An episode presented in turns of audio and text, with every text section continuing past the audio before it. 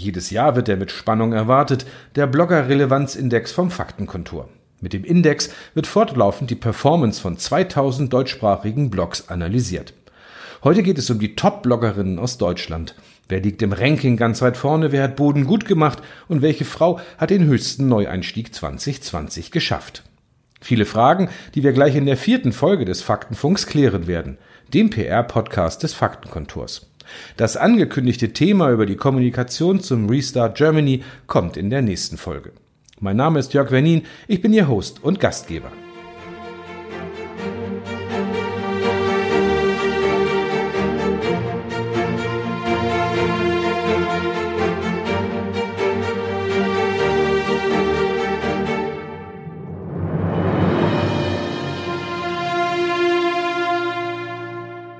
Seit vier Jahren gibt es das vom Faktenkontor entwickelte Tool, diesen Blogger Relevanzindex. Ein Tool, das äh, die thematisch ja differenzierten Blogs vergleichbar macht, sie nach fünf unterschiedlichen Kategorien auch auswertet. Mode, Reisen, Kochen, aber auch Fußball und Geschichten aus dem Büroalltag. Damit beschäftigen sich die 50 erfolgreichsten Bloggerinnen in ganz Deutschland. Ein Tool, das sich inzwischen viele Unternehmen gezielt ansehen, um hier vielleicht Themen und Gesichter für neue Kampagnen zu entdecken. Zu Gast im Faktenfunk ist der Geschäftsführer des Faktenkontors, Herr Dr. Roland Heinze. Herr Heinze, bloggen Sie eigentlich auch selbst? Klar, auf unserem Faktenkonto-Blog Reputations 2.0, das ist meiner, ähm, da schreibe ich regelmäßig über die Reputation, äh, über Reputationsmanagement, Corporate Social Media und zuletzt habe ich mich dann mit der Reputation der CEOs der DAX 30 beschäftigt. Immer wieder ein spannendes Thema. Was macht für Sie einen erfolgreichen Blog aus? Was muss der mitbringen? Tja, äh, der muss nicht nur schick sein und spannend sein, sondern der muss natürlich in erster Linie seine Zielgruppe erreichen. Ähm, und das gelingt eigentlich nur, wenn die Texte auch ins Interessensfeld des Zielpublikums fallen. Ähm, das ist, denke ich, auf jeden Fall das Wichtigste. Aber sie sollen auch immer einen Mehrwert bieten, denn nur wenn die Lektüre sich lohnt, das ist wie beim Buch und bei der Zeitung und bei allem anderen, was wir lesen, äh, dann lesen wir es auch. Essen, Büroalltag, Fußball, das sind so die Themen der drei erfolgreichsten Blogs. Hätten Sie das Ergebnis so erwartet? Sagen wir es mal umgekehrt. Ähm, ich bin nicht überrascht, weil Julia Richter von German Abendbrot, Claudia Tödmann mit ihrem Vivo Management Blog und Stefanie Fiebrich von, vom Fußballblog Textilvergehen ähm, sind nicht nur echte langjährig etablierte Profis in der deutschen Blogosphäre. Sie haben auch schon in 2019 gemeinsam auf dem Siegertreppchen der Bloggerinnen gestanden ähm, und sie scheinen irgendetwas sehr, sehr richtig zu machen. Wie wertet denn das Faktenkontur mit dem Index die Blogs aus? Worauf kommt es dabei an? Ähm, wir haben im Prinzip fünf Faktoren, die den Erfolg von Blogs generell ausmachen, nicht nur in unserem Index. Das eine ist natürlich die Sichtbarkeit des Blogs im Internet, die kann man über Sistrix oder andere Tools messen. Dann wichtig die Anzahl der öffentlichen Links, die zu dem jeweiligen Blog führen, ähm, weil ein Blog, der nicht auffindbar ist und den keiner gut findet, ist sicher auch nicht spannend. Dann ist sicherlich auch wichtig die Vernetzung des Blogs in den sozialen Medien, die wir messen und natürlich, wie aktiv der Blogger selbst in den letzten drei Monaten war, also wie viele neue Beiträge er so veröffentlicht hat oder eben auch sie. Ähm, ja, und noch als fünfter Faktor ist die Interaktion des Blogs mit seiner Community und die lesen wir aus anhand der Anzahl und Inhalt der Kommentare in dem drei Monats Zeitraum, den ich schon beschrieben habe. So ein Blog macht ja Arbeit, erfordert ein Konzept, da steckt oft eine Idee dahinter. Ist das für Sie ein höherwertiges Produkt als so ein, sagen wir mal, in Tüdelchen schnöder Instagram-Account? Naja, das ist ein bisschen so, als würden Sie mich jetzt fragen, was besser ist, ein Backofen oder ein Fahrrad. Ähm, ja, ein äh, Blog ist ein hochwertiges Produkt, dennoch kommt es ja immer darauf an, was ich damit eigentlich machen und erreichen will. So, und wie das so ist, das Fahrrad bringt einen besser nach A, von A nach B, hilft aber nicht, wenn Sie zum Beispiel Pizza backen wollen.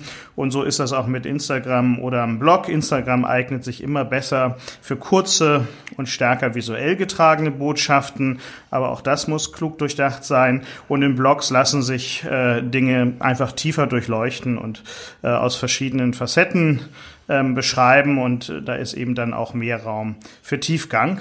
Naja, und ist auch immer wichtig, welches Thema. Also Freizeitangebote zum Beispiel wie Film, Theater äh, und Co. laufen auf beiden Kanälen gut. Ähm, in Instagram hat eine ganz klare Stärke neben dem persönlichen. Da treffen sich vor allem Mode, Beauty und Lifestyle. Ähm, und in Blogs ist es eher so längere Formate, die sich dann mit Themen wie Gesundheit, Produkten insgesamt, Autos und Kleidung beschäftigen und ähm, aber auch berufliche Themen, die da stattfinden. Wie sehen Sie denn so als Kommunikationsexperte das Standing und Image von Blogs generell? Im Grundsatz ähm, äh, haben, sind die Blogs inzwischen erwachsen. Man muss einfach sagen, ähm, sie sind relevant. Ähm, die allermeisten Blogs, je nachdem, wie sie gemacht sind, ähm, tragen zur Meinungsbildung in Deutschland bei. Viele Menschen lesen sie. Ähm, von daher ähm, ist das Image von Blogs in Gänze ähm, wirklich äh, gut. Aber auch da, wie das so ist, es gibt gute und schlechte Texte, es gibt gute und schlechte Produkte. Ähm, auch das muss man sich selber aussuchen, was einem da am besten passt. Da steckt ja oft viel Arbeit und Liebe in den Blogs der Bloggerin. Können denn die Frauen auch von ihren Produkten leben? Und wenn ja, woher bezieht man da Einkünfte? Vielleicht gibt es da so einen Tipp. Ist das wirklich so, dass man von so einem Blog heute leben könnte oder kann? Naja, wenn wir mal genau hingucken, jeder vierte Internetnutzer in Deutschland nutzt Blogs. Ähm, jeder, sogar mehr als jeder dritte Meinungsbildner tut das auch. Ähm, sie sind also ein sehr erwachsenes soziales Medium und haben ihre größte Reichweite in den Altersgruppen zwischen 20 und 49. Und das wissen natürlich auch die Bloggerinnen und Blogger. Und je nachdem, ob der Blog eben selbst Geschäftsinhalt ist, kommt es zu Einnahmen in der klassischen Variante, sei es über Werbung, Banner, Affiliate Marketing oder ähnliches. Es gibt aber auch Abo-Modelle mit Paywalls. Aber es gibt eben auch private Blogs, die als erster Linie aus Spaß an der Freude betrieben werden. So. Und ich selber als PR-Experte sehe Blogs auch weniger als Mittel, um jetzt direkt Geld zu verdienen, sondern sind ein klassisches Mittel der Kommunikation und des Reputationsmanagements, weil über gut gemachte Corporate oder persönliche Blogs eben Menschen und Unternehmen ihre fachliche Expertise transportieren können. Sie helfen beim Aufbau der fachlichen Reputation, beim ähm, Erreichen von Themenführerschaften beispielsweise wiederum, ja, und das unterstützt eben auch Vertrieb und steigert so über Bande den Umsatz im Kerngeschäft. Also sollten Unternehmen doch auch verstärkt gucken, Blogs für ihre Zwecke zu nutzen oder sich vielleicht äh, Blogs äh, zu sichern oder mit denen zusammenzuarbeiten, um ihre Reputation zu stärken? Das auf jeden Fall. Ähm, zu jeder guten Medienstrategie gehört heute auch eine Blogstrategie. Äh, es gibt für alle Themen ähm, gut geeignete Plattformen. Man kann auch selber neue schaffen. Ähm, das ist immer eine Frage, ähm, wie man dieses Instrument spielt, aber es gehört in den Werkzeugkasten eines jeden Reputationsmanagers. Herr Dr. Heinz, fürs nächste Jahr erwarten Sie da eine andere Wertung, ganz neue Themen, eine Flut von Corona-Blogs, unter Umständen egal welcher Couleur da kommen werden?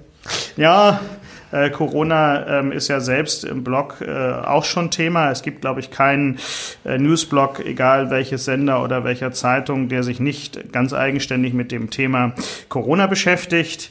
Ähm, und ich bin mir sehr sicher, dass insbesondere die Nutzung von Blogs zugenommen haben wird, äh, wenn wir Ende 2020 Bilanz ziehen. Die Zahl der Blogs wird zugenommen haben, weil Menschen durchaus einen Tick mehr Zeit haben, durch entfallene Freizeitaktivitäten sich mit solchen Dingen zu beschäftigen. Und da wird Corona, äh, so tragisch es auch sein mag, sicherlich äh, ein kleiner Boost gewesen sein. Auf der Webseite vom Faktenkontor können sich auch Blogger anmelden für den Index. Wie groß ist da die Resonanz von neuen Bloggern? Oh, wir haben im Moment eine relativ große Nachfrage, nicht nur nach Auswertungen über den Blogger-Relevanzindex, der sich ja nicht nur mit der Frage beschäftigt, wer sind die besten Bloggerinnen, sondern auch die besten Blogger. Wir können nach Themen auswerten. Wir können nach ganz unterschiedlichen Dingen auswerten und von Mal zu Mal haben wir roundabout 100 Neuanmeldungen, die in die Auswertung wollen. Es fliegt auch immer mal was raus natürlich. Und das geht entweder über unsere Meldeseite oder ähm, über unseren Kooperationspartner der DPA-Tochter News Aktuell, ähm, die fortlaufend recherchieren, welche Blogs wohl als wichtigste Multiplikatoren fungieren. Herr Dr. Heinze, welche geheimen Blog-Tipps haben Sie noch von uns? Oder gibt es einen, den wir wirklich lesen müssten und sollten, den wir noch nicht kennen? Äh, selbstverständlich unsere Siegerinnen. Ähm, ich persönlich lese diesen Management-Blog sehr gerne von der Claudia Tödmann, aber auch German Abendbrot ist äh, wirklich unterhaltsam und lecker vor allen Dingen.